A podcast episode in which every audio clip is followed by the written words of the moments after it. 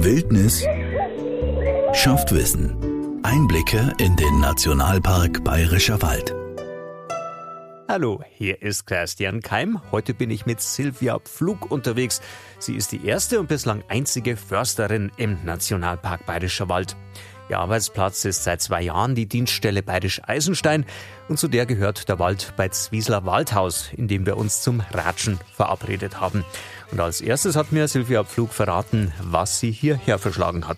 Ich war ja im, im, im Schwarzwald vorher und dann kam die Stellenausschreibung und ich hätte sie gar nicht mitbekommen. Zwei Freundinnen von mir, die sich gar nicht kennen, haben unabhängig voneinander mir diese ähm, Stellenausschreibung geschickt. Und ich habe gedacht, mein Gott, das wäre der Jackpot.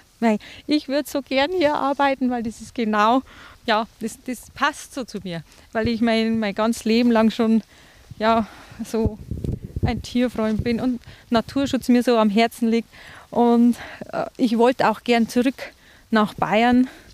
Und habe ich gedacht, mei, da werde ich keine Chance haben. Ähm, aber ich muss mich natürlich bewerben und dann war es Highlight schon, als ich eingeladen wurde zum, zum Vorstellungsgespräch. Und dann hat es tatsächlich geklappt. Ich, kon, ich konnte es gar nicht glauben. Und jetzt bin ich sehr, sehr glücklich, dass ich hier arbeiten darf. Also du klingst sehr begeistert und diese Begeisterung hält noch an. Ja, hält nach wie vor an. Ich, ich bin genau richtig hier. Silvia, du bist ja die einzige Försterin ja. im Nationalpark. Wie ist es so mit den männlichen Kollegen? Wie kommst du mit denen zurecht? Ah, ja, also es ist ja für mich jetzt nicht ein, ein so großer Unterschied. Also in, im alten Vorstand äh, in Baden-Württemberg, da waren wir mehr Mädels tatsächlich. Aber ja, ich bin es gewohnt, seit dem Studium schon, dass ich einfach unter vielen Männern bin. Und ja, die sind schon freundlich, die haben schon Anstand. Was musst du so als Försterin hier im Nationalpark so alles machen? Wie schaut dein Tag aus? Ich habe äh, tatsächlich vielfältige Aufgaben und äh, sind meistens schlecht planbar. Also oft weiß ich ähm, in der Früh morgens noch nicht, was so alles auf, für, für, Aufgaben auf mich zukommen. Aber so Haupttätigkeiten sind Verkehrssicherungsmaßnahmen entlang der Wege, also so gerade so Totholz, zum Teil äh, sind zu beseitigen, das gefährlich ist für die Wanderer oder ja, für die Radlfahrer. Dann an den Wegen die Instandsetzung Unsere Wege sind unser Aushängeschild. Wenn wir hier Schlaglöcher in den Wegen haben und es ist äh, ein Radlfahrer kommt, äh, es ist ein Sturz wegen, wegen so Schlaglöcher, das, ist, äh, das, das möchten wir nicht.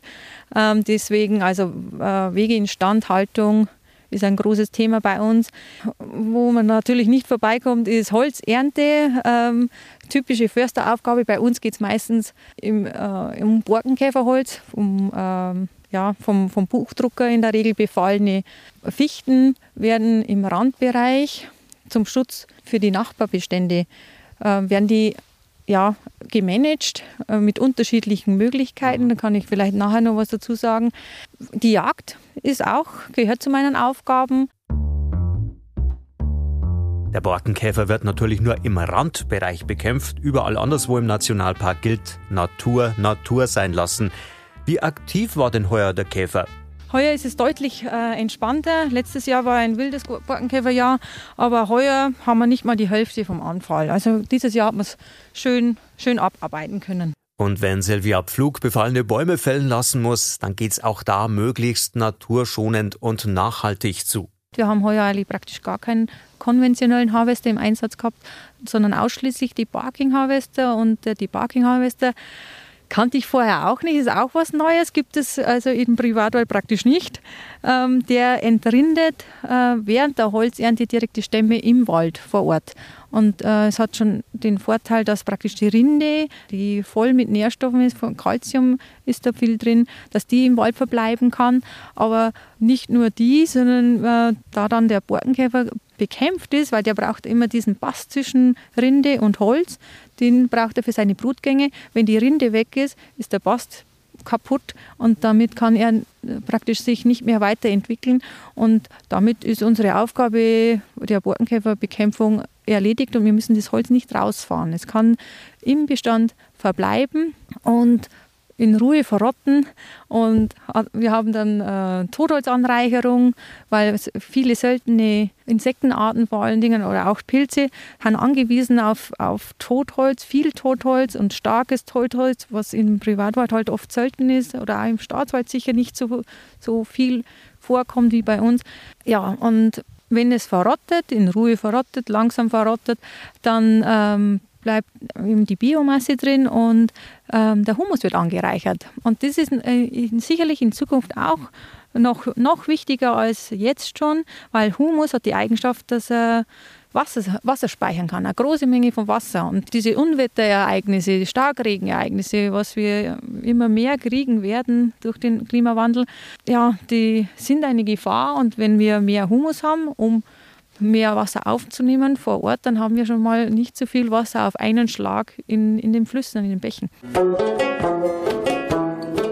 Wie Sylvia Pflug gesagt hat, haben sich die Bäume im Nationalpark im relativ kühlen und nassen Sommer ein wenig erholen können.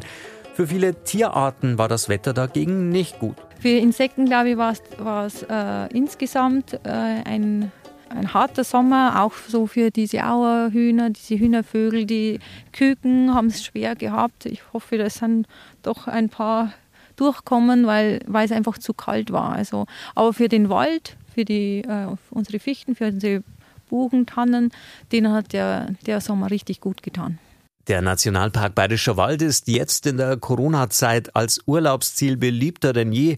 Das merken auch Försterin Silvia Pflug und ihre Kollegen. Das merken wir hier stark, wobei ich nicht so sehr betroffen bin in meinem Arbeitsalltag. Die Ranger haben, haben viel zu tun, also die, bei denen kommt, kommt dieser Besucherdruck viel mehr an ähm, und auch natürlich leider dann auch äh, Verstöße. Das schnell bei denen schon in die Höhe. Bei mir, ich treffe die tatsächlich die, die, die Personen oder die, die Gäste nicht so, so häufig, weil ich einfach in meinem Arbeitsalltag nicht, auf, nicht sehr viel auf den Wegen unterwegs bin, sondern mehr in den Beständen. Wo, wo wir es merken, ist, wenn wir äh, entlang der, der Forststraßen arbeiten, wir brauchen Posten.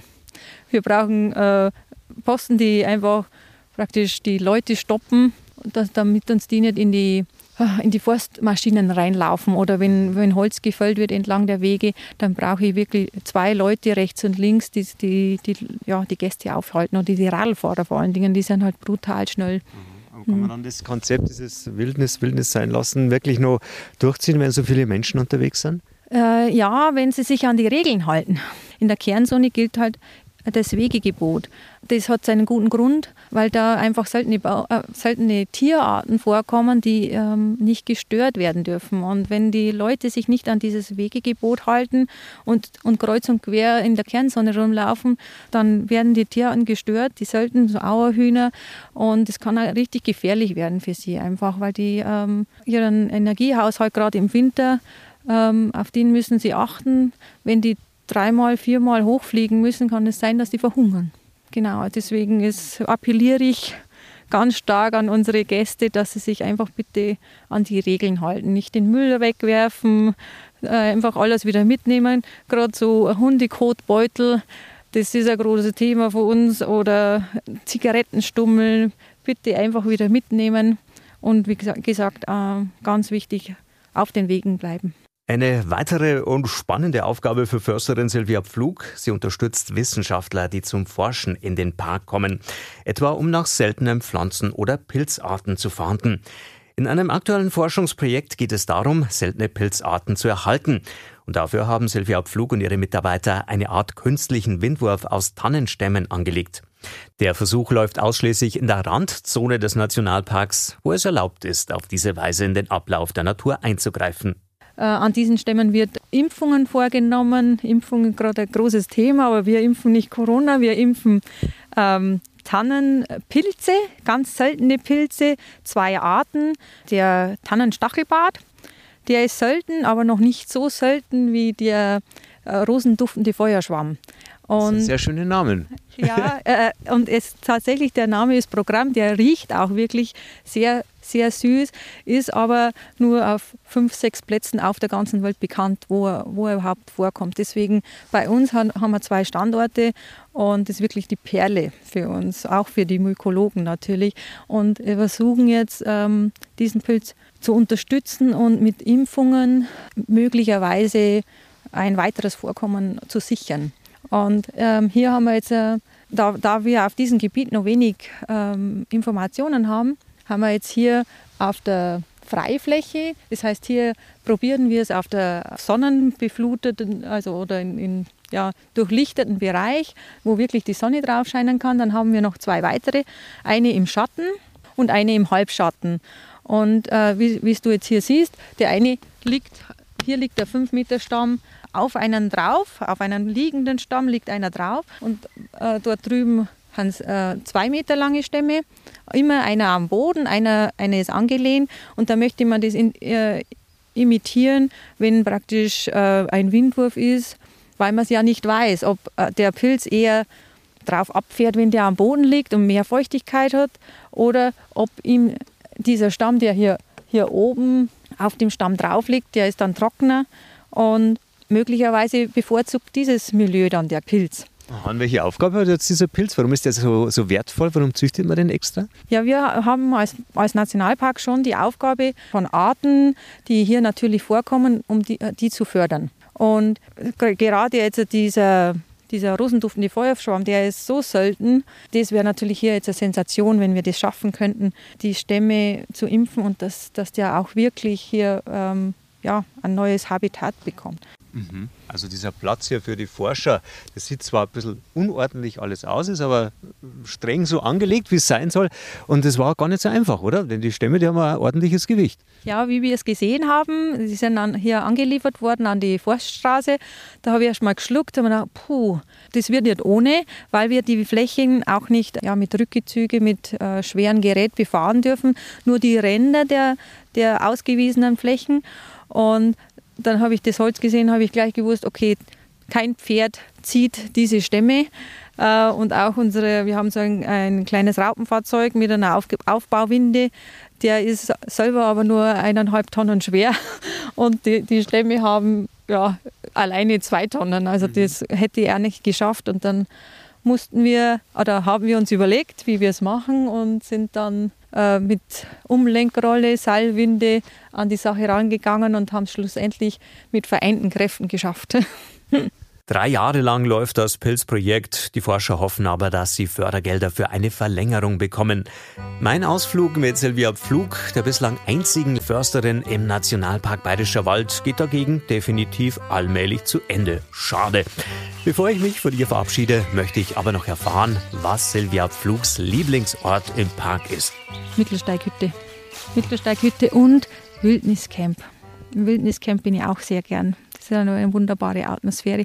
Und die Mittelsteighütte, das ist äh, unsere Perle tatsächlich, also äh, eine der Perlen. Ich habe ja mehrere Urwaldgebiete, aber ähm, die Mittelsteighütte ist schon sehr besonders. Und äh, ja, das ist das Ziel eigentlich oder mein Ziel, unser Ziel, dass wir äh, die Bestände großflächig dahingegen ent entwickeln, dass sie dann mal in 200 Jahren so ausschauen wie in der Mittelsteighütte. Aha, wie schaut es da aus? Ja, der, das ist äh, schon über, ich glaube, über 270 Jahre geschützt, von jeher praktisch. Und da gibt es halt einfach diese äh, natürliches Werden und Vergehen. Äh, ganz starke Bäume und in allen Stadien, von ganz jung bis in der Zerfallsphase. Und ja, unberührt. Es ist so unberührt dort. Und ja, das, das tut der Seele gut. Wildnis schafft Wissen. Einblicke in den Nationalpark Bayerischer Wald. Als Podcast auch in voller Länge auf unserradio.de und auf der Homepage des Nationalparks Bayerischer Wald.